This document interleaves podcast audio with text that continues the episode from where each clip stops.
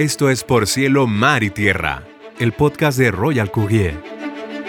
Cada nueva emisión platicaremos temas en torno a las importaciones y exportaciones, tratados comerciales, comercio exterior y mucho más.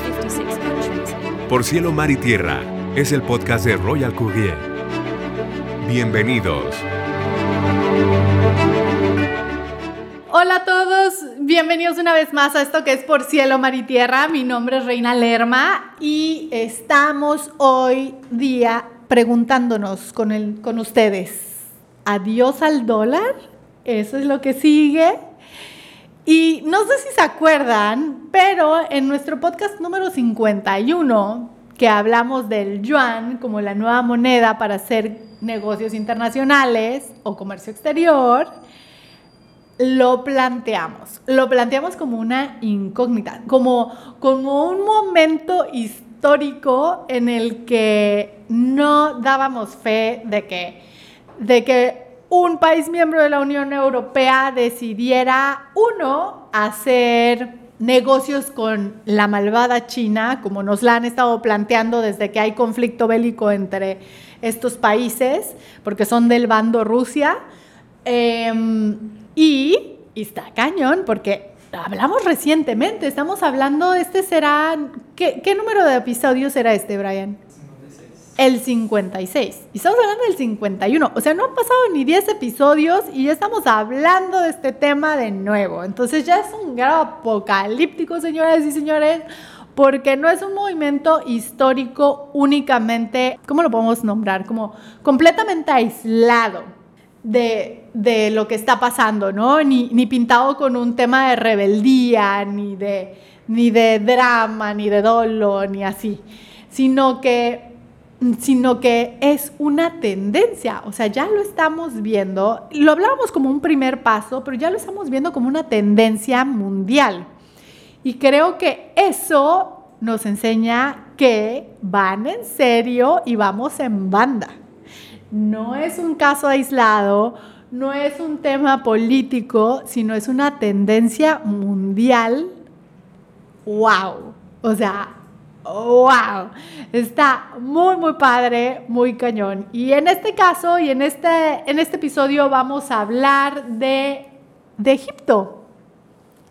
De Egipto, este país que tuvo las grandes pirámides, los faraones y todo lo demás eh, dando un paso importante hoy día dentro del comercio exterior. Y bueno, tenemos que, que Egipto trae muchas ganas de, bueno, no trae muchas ganas, ya hace comercio con India, China y Rusia, ¿no? Entonces, vamos a analizarlo un poquito. Egipto ya hace comercio con, estas, con estos países. Entonces, yo diría, Hoy día, a pesar de que Egipto tuvo su época de oro y de gloria, eh, hoy día, seamos sinceros, Egipto no le está pasando bien. Lleva bastantes décadas pasándola medio apretado y últimamente estamos hablando de una inflación durísima. Estamos hablando de que en marzo del 2022 tenían una depreciación de la moneda del 50% en contra del dólar, ¿no? En, cambio al dólar. Entonces, dice, obviamente, o sea, lo pensamos de ese, pensémoslo como Egipto, ¿no? Ya hago, ya hago comercio con India, China y Rusia. Mm, seguramente, si lo vemos del lado político, han tratado de estar contrarrestando este, este tema, pero difícilmente alguien le puede dar el producto que él busca que también es un producto de canasta básica. Estamos hablando de un país que está en muy cercano a un marco de pobreza, a un marco de crisis económica y crisis interna, se puede decir, no solo económica, pero también yo creo que social. Y estás hablando de, de que la está pasando mal, de que tiene una inflación histórica y que aparte al hacer transacciones em, está teniendo que consumir dólares.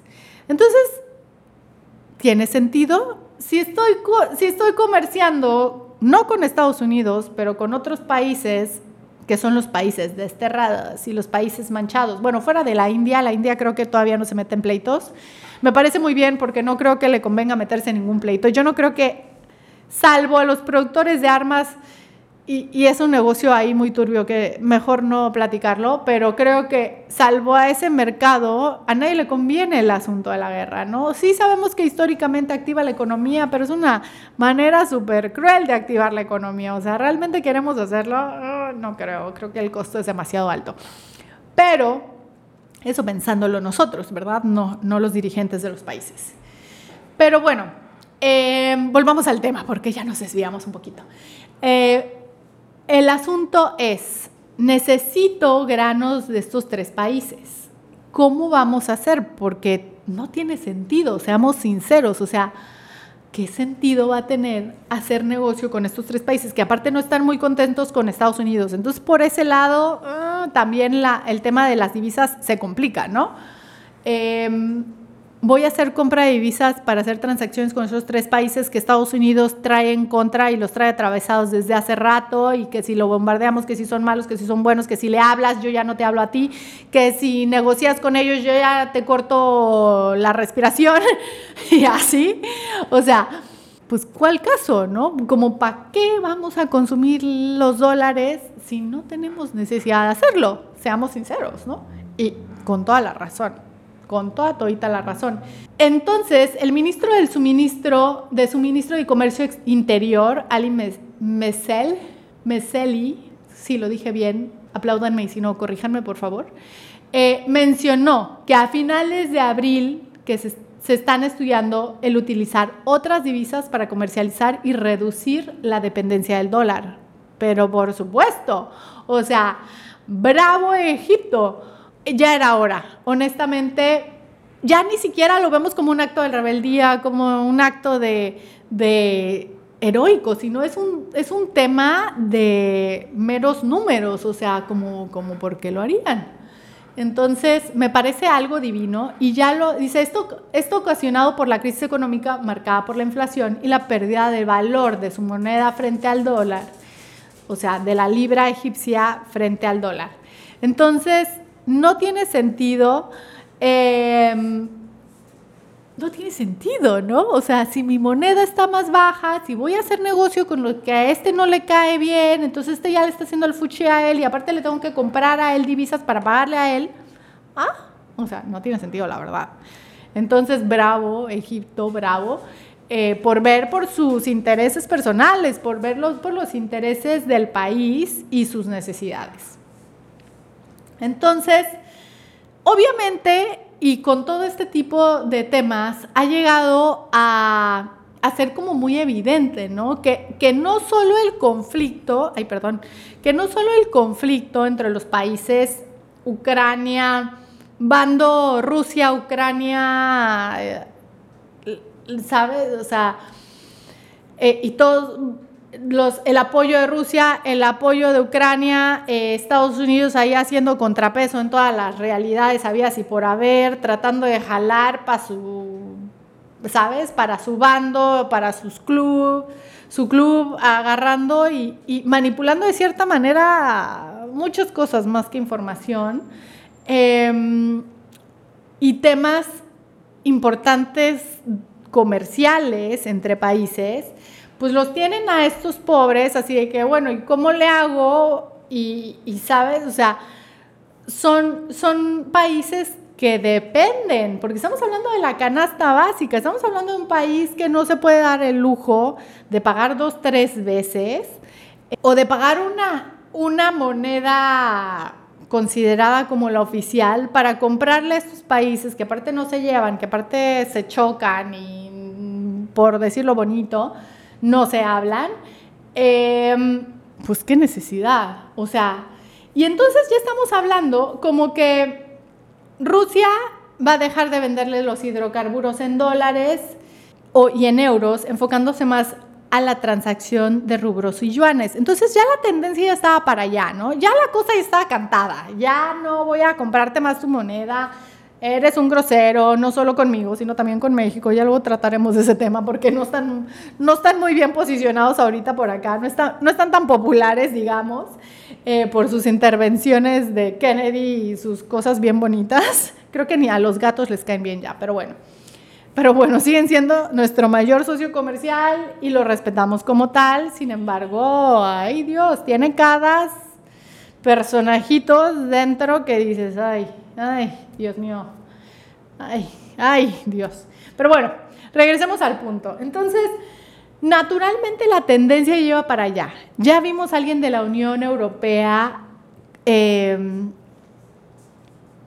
proceder con la primera, la primera la primera compra en yuanes, ¿no? De comprarle no solo a los chinos, que eran los prohibidos, sino comprarles en su moneda aparte, o sea, wow.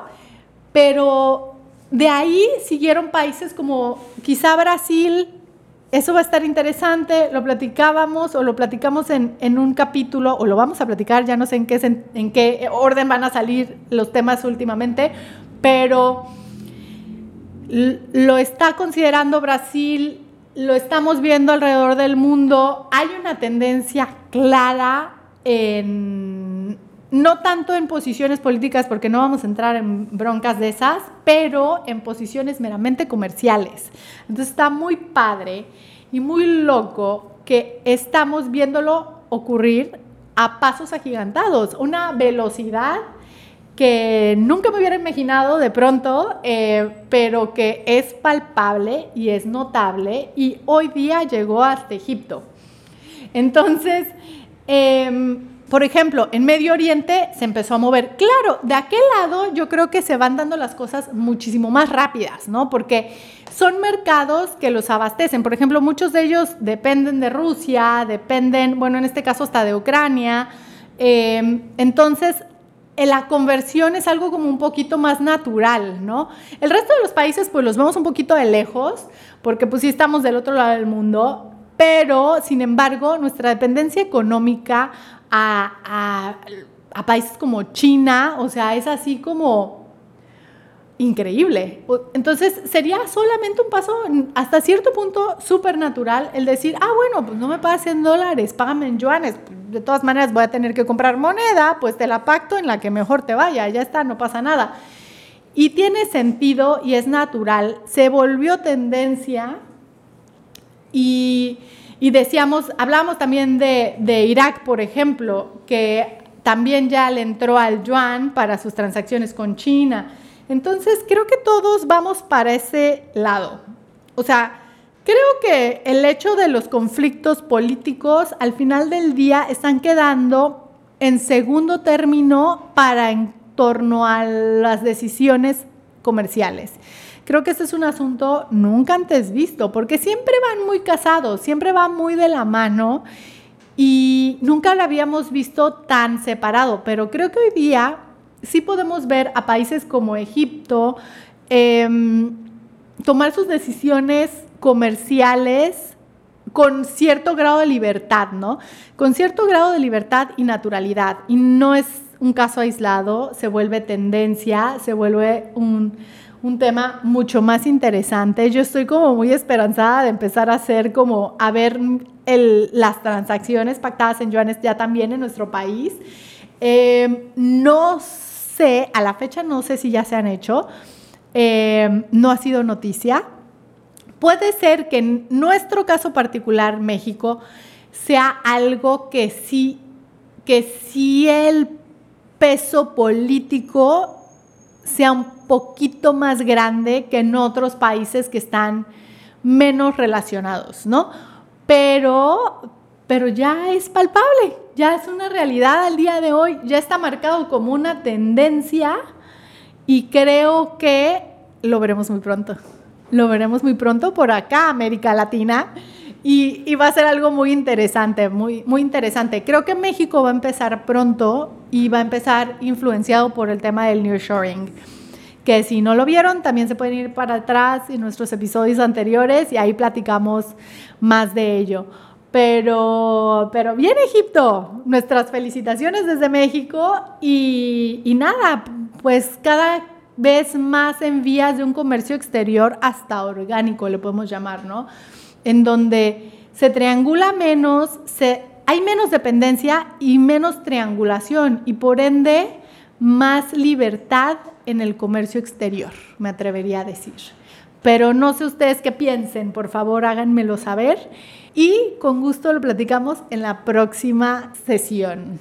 Eh, por ahora es todo. Mi nombre es Reina Lerma. Es un gusto, como siempre, estar acá con ustedes. Y nos vemos en la próxima. No se olviden en seguirnos en todas nuestras redes sociales antes de que se me olvide. Y ahora sí, chao. Por cielo, mar y tierra es el podcast de Royal Courier. Recuerda acompañarnos en cada nueva emisión. Nos escuchamos pronto.